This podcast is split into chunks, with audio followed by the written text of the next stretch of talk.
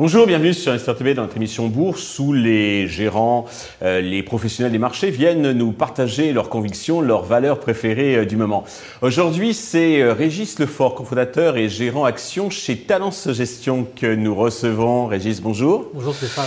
Deux mots peut-être sur votre maison avant de, de commencer avec les valeurs Oui, Talence Gestion est une société de gestion entrepreneuriale créée en 2010 qui gère environ un milliard d'euros aujourd'hui euh, à la fois présente en gestion privée sous mandat et en gestion collective euh, à travers sa gamme de fonds, en particulier euh, des fonds sur les mid et small cap européennes. D'accord.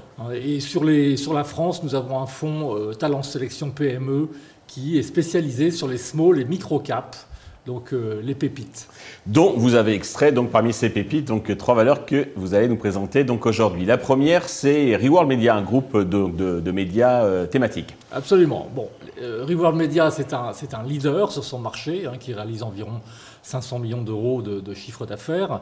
C'est la première plateforme digitale média avec plus de 80 marques euh, détenues en propre hein, dans les secteurs de la santé, du sport, euh, du féminin. Des belles marques hein, qui ont été rachetées, c'est des marques papier et donc qui ont été rachetées, digitalisées si on peut dire. Absolument.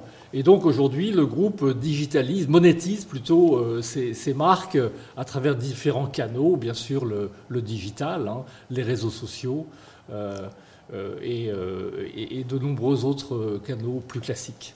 Donc c'est euh, une société qui est en croissance euh, euh, régulière, alors un peu moins en 2023 parce qu'elle est quand même sensible au marché publicitaire. Hein. mais c'est une forte conviction pour, plusieurs raisons. D'abord, bah, le marché de la pub digitale est en croissance, même s'il ralentit conjoncturellement. la deuxième raison, c'est que sa politique d'acquisition est très dynamique. Hein, après avoir acheté les actifs européens de, de Montadori il y a trois ans, elle a acquis les actifs de, TF1, euh, Unify, donc mhm. trois belles marques, hein, Marmiton, euh, auféminin.com, et puis le, troisième, c'est Doctissimo. Euh, et puis sa valorisation, je trouve, est très attractive, puisque c'est quand même un titre qui a baissé de 40% depuis le début de l'année. Oui, tout à fait, oui. Pour quelle euh, raison Donc il y a une. Euh, je pense que les, les, craintes des investisseurs sur le ralentissement du marché, justement, ont été un peu excessives, ont été surestimées. Bon, certes, les résultats du premier semestre étaient en baisse, mais pas de manière euh, dramatique.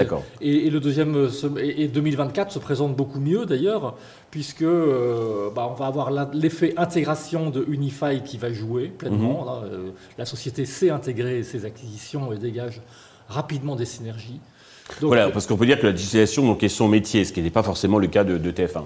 Absolument. TF1 ne, savait pas bien gérer ces trois hmm. marques et, euh, Reworld, euh, au contraire, euh, c'est faire. C'est la marque de fabrique. Voilà. Et puis aujourd'hui, bah, en termes de valorisation, c'est vrai qu'on est, on, est face à une société qui est bradée, enfin, qui est à la casse, puisqu'elle est valorisée seulement 5 à 6 fois les résultats prévus par les analystes en 2024, ce qui effectivement est faible en valeur absolue et en valeur relative par rapport aux autres sociétés de médias. D'accord. Donc euh, un point d'entrée donc avec un, fort euh, potentiel. Absolument. C'est d'ailleurs la première ligne du, fonds actuellement, du fonds sélection PME, et on pense que le titre. D'accord. Donc c'est une, euh, conviction. une, conviction forte sur la base de la valorisation. Très bien.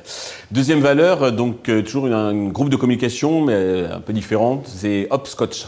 Oui. Alors Hopscotch, c'est un, un, groupe qui lui et, dans la communication, avec 800 personnes à travers le monde, c'est un groupe très international qui réalise environ 250 millions d'euros de, chiffre d'affaires et qui est dans plusieurs métiers. Hein, dans l'événementiel, son premier métier, euh, les services marketing, les réseaux sociaux, l'influence, les relations publiques, beaucoup de métiers un peu différents, mais, euh, mais tous porteurs. Alors pourquoi je crois dans Hopscotch? Euh, ils se développent par acquisition ou plutôt en organique euh Plutôt en organique, hein. mais euh, ils font depuis bah, la fin du Covid, ils ont, ils ont également fait quelques acquisitions intéressantes, notamment. Oui, parce qu'ils sont à travers le monde. Oui, dans le domaine du sport par exemple. Ils mhm. étaient absents du sport et là ils ont fait des acquisitions parce que bah, c'est complémentaire d'ailleurs du salon de l'automobile. Hein. faut pas, il faut savoir que le salon de l'automobile, le mondial de l'automobile, leur appartient. Hein, c'est quand même, Ah bon? euh, Oui, c'est tout à fait. Ah, ils sont organisateurs de, de salon? Absolument. D'accord. Ouais, oui. Euh, donc c'est un groupe qui est bien diversifié. Moi, c'est ce que j'apprécie aussi, euh, à la fois sur le plan géographique et puis sectoriel. hein. Ils sont sur euh, différents segments porteurs. hein. Et puis c'est un groupe qui, bon, qui a beaucoup souffert pendant le Covid, mais qui est fortement reparti après le Covid. hein, avec, En termes de rentabilité, on est, on à bah, les deux, en termes d'activité avec la reprise des, des événements, et puis en termes de rentabilité aussi, parce que la société a réduit ses coûts pendant le Covid, euh, comme beaucoup de sociétés, hein, et puis quand c'est reparti, bah, l'effet de levier a été très, très fort sur les résultats. Ça pourrait être une proie pour un Gélimètre, non?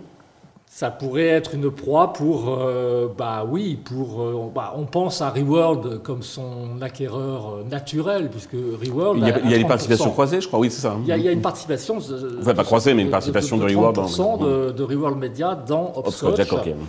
Et donc, on peut penser qu'à terme, bon, euh, Reworld sera, serait, Ce serait plutôt le, Reworld, serait le repreneur naturel. Mais ça ne me paraît pas d'actualité. Mais enfin, en tout cas, c'est un scénario euh, tout à fait plausible. Ok. En termes de valo, donc le. Alors, en termes de valo, euh, bah, c'est là également euh, très value, puisqu'on est, sur la, ce- on est à 7 fois les résultats euh, prévus pour 2024. Oui, Et puis, bon, le, le, le, le 2000, le- le- je dirais l'exercice 2024 ne devrait pas décevoir en plus, hein, avec le- les JO. Mhm. euh, ils vont être actifs. Et... Bien sûr, ils sont actifs Mhm. euh, dans, dans, dans, dans les JO, JO, euh, qui, qui, je dirais, qui donnent du travail à beaucoup de, de sociétés de, de cette nature.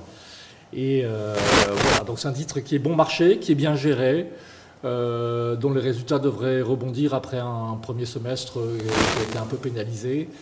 Euh, donc euh, voilà, j'ai- j'aime bien cette société, cette micro-cap, hein, puisque là on est en dessous de 100 millions d'euros de, capitalisation. de- valorisation, ok. C'est une ligne de, de sélection euh, PME. ça. Absolument. Troisième valeur, là, c'est du complément alimentaire, c'est Valbiotis. Oui, alors là, on change de secteur, hein, on passe au- dans le secteur de la santé.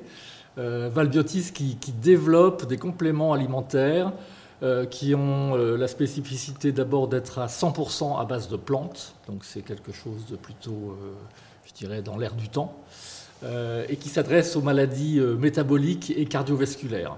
Alors, Valbiotis travaille depuis longtemps sur le développement d'un premier produit qui, euh, qui s'adresse aux prédiabétiques. D'accord. Toutes les personnes qui, Pour éviter de sombrer dans qui le- risquent de, de développer du, de- Mhm. du diabète. Euh, en En collaboration avec Nestlé, je crois. Avec, euh, ah ouais, mhm. avec Nestlé. Mhm. Et, et ce produit qui a aujourd'hui prouvé toute son efficacité va être lancé en 2024.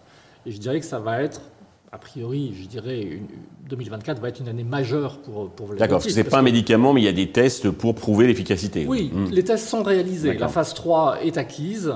Euh, Aujourd'hui, on est en phase de pré-commercialisation, euh, c'est-à-dire que bon, voilà, la, société s'organise euh, pour- Avec l'appui de ce géant a- qui est. euh, avec Nestlé. Mhm. évidemment, pour développer, euh, ce, pour lancer ce médicament, euh, qui s'adresse à un marché très important, puisque le marché des prédiabétiques dans le monde, c'est 900 millions de personnes.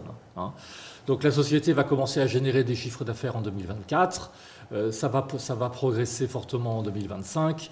Donc je crois que de- 2024 marque en fait le début de, de, de l'histoire, euh, je dirais, euh, concrète, hein, enfin tangible de, de l'activité du groupe, euh, qui jusqu'à présent a levé des fonds, mais uniquement en, en développement. Oui, c'est un peu un modèle de business model de biotech, quelque part. Donc euh, là, ils ont euh, l'équivalent de la MM, quoi. Tout à fait.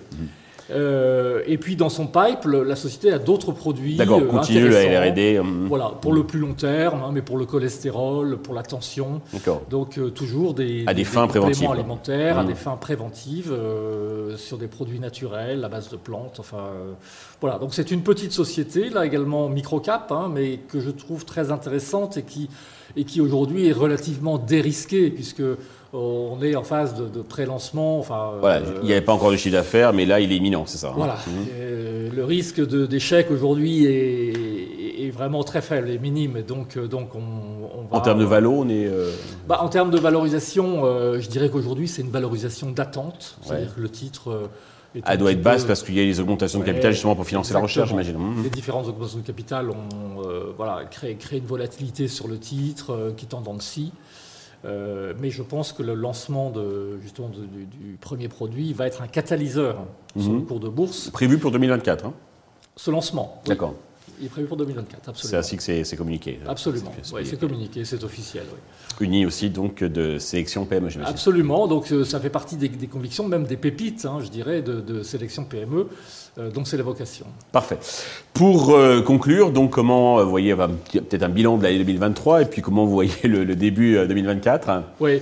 Bon, écoutez, moi je pense que les, marchés actions euh, vont, rester, euh, vont rester soutenus, hein, parce qu'ils sont, ils sont euh, je dirais, favorisés par le le, recul de l'inflation, bon, qu'on voit maintenant, je dirais, euh, presque tous les jours, hein. et donc la baisse des taux d'intérêt, des taux longs qui en résultent. Ah, aux États-Unis, pour euh, sur la BCE, c'est pas encore franchement. Non, mais là, je parle des, taux de marché, hein, des, des, taux obligataires, hein, qui se sont détendus depuis plusieurs semaines, et ça, c'est un facteur de soutien pour les actions. Donc ça, c'est plutôt positif. Euh, mais je pense quand même que le potentiel est limité sur les, sur les grandes valeurs, d'abord parce qu'elles ont euh, bien tenu jusqu'à présent. Hein, euh, et, puis, bah, le ralentissement économique crée quand même une pression sur les bénéfices des, entreprises. Donc, il est possible que les entreprises, les bénéfices soient moins bons en 2024, ce qui pourrait un peu caper les, les marchés de manière générale. En revanche, c'est pas du tout la même chose sur les small caps. Les small caps, elles, sont très en retard par rapport au large cap.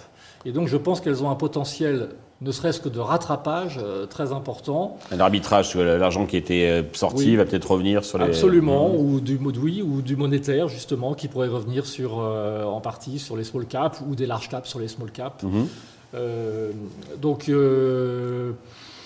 euh, donc c'est plutôt favorable à la talence de sélection PME. Absolument, euh, oui. Alors donc je, disais, il y a ce retard en termes de performance. Hein, euh, ça fait 5 ans que les small cap sous-performent les large Oui, au bout d'un moment, la correction apparaîtra. En termes de valorisation, on a le même grand écart. Hein, la, sous-valorisation des small par rapport au large n'a jamais été aussi importante qu'aujourd'hui. Et je crois que le catalyseur, hein, puisqu'il mhm. va falloir un catalyseur quand même, eh bien, ça va être les anticipations justement de, euh, d'inversion, d'assouplissement de, des politiques monétaires par les banques centrales. Et on a déjà remarqué dans le passé que c'est quand les banques centrales commencent à baisser leurs taux que leur taux directeur, hein, que euh, bah, les small caps se mettent à rattraper, en tout cas à surperformer. C'est le signal, c'est le track record dans, ça. Alors ça arrivera probablement au cours du premier semestre 2024, hein, mhm. parce que là je parle d'anticipation. Hein, même si les banques centrales commencent à baisser leurs taux, euh, mettons, euh, l'été prochain, mhm.